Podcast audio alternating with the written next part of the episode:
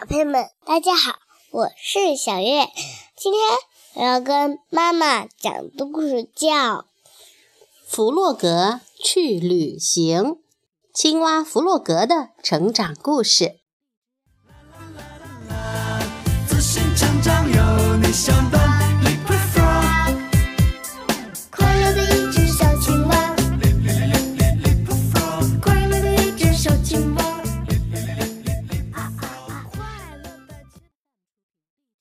老鼠站在山顶上，望着地平线。世界真美，他赞叹道。可他马上就平静不下来了。我该去旅行了。第二天一早，他就把旅行要用的东西和食物都塞进了帆布背包里，然后他上路了，急着开始这一次探险。还没走远呢。他就听到了一声叫喊：“等等我！”他四处看了看，发现弗洛格正急急忙忙地朝他跑来。老鼠，弗洛格说：“你要去哪里？”“去广阔的世界。”老鼠说，“去探险。”“我能和你一起去吗？”弗洛格激动地问。“绝对不行！”老鼠大叫道：“对这种长途旅行来说，你还太小。哦，求你了，老鼠！我虽然小，但我很强壮，我可以背东西，而且两个人要比一个人有意思。那就来吧。”老鼠说，“但不要掉队哦。”于是，这两个朋友就一起走向广阔的世界。弗洛格背着帆布背包。老鼠带路，这里太漂亮了。过了一会儿，弗洛格说：“和家乡大不一样。他以前从来没到过这么远的地方。”他们又往前走了一点儿之后，弗洛格坐了下来。“我饿了。”他说。“我们什么时候可以吃午饭？”什么？老鼠大叫起来。我们的旅程才刚刚开始。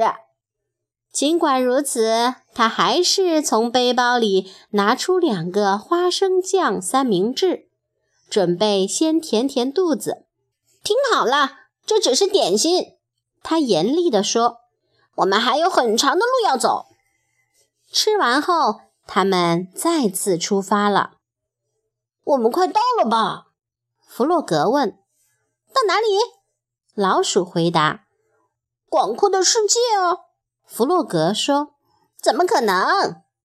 老鼠不耐烦地说：“我们刚刚离开家。”到了早晨，弗洛格不肯起来，但老鼠很坚定。他们出发了，上山又下山，走向广阔的世界。啊，现在我们快要到了吧？弗洛格气喘吁吁地问：“没有。”老鼠说：“如果你想见识广阔的世界，你就得坚持下去。”突然，天空变暗了，乌云遮住了太阳，天开始下雨了。刚开始雨不大，后来雨下得越来越猛。两个朋友赶紧找地方避雨。虽然没有被淋湿，但弗洛格觉得很冷。我不知道家里怎么样了，他无比想念家乡。也不知道小猪怎么样了，小鸭和野兔又会怎么样呢？雨停了，老鼠说：“走吧。”他们走啊走啊，一直走到了荒凉的山区。他们翻过岩石，朝山上爬去。快看，这里也太漂亮了吧！老鼠喊道。但是弗洛格一头摔了下去，什么都没看见。哦，我想我的脚摔坏了。弗洛格一边一瘸一拐地走着，一边哭着说：“太疼了，我走不了路了。”这样我们就哪里也去不了了。老鼠不满地说：“从现在起，我背着你。”他把弗洛格背在背上，继续前进。小猪可能正在烤蛋糕，弗洛格说：“不知道小鸭和野兔在做什么。在家里，我们待在一起总是充满了乐趣。”你的后半辈子都可以坐在家里，老鼠说。但但是这会儿我们正踏上陌生的土地，看看你的周围，美吗？到处都那么新鲜。他们终于来到了一片草原上，老鼠把弗洛格放了下来。哦，累坏了，他说：“我们就睡在这里吧。”这里，弗洛格绝望地问。在家里，我有世界上最好的小床。不过，弗洛格也非常累了，他很快就呼呼的睡着了。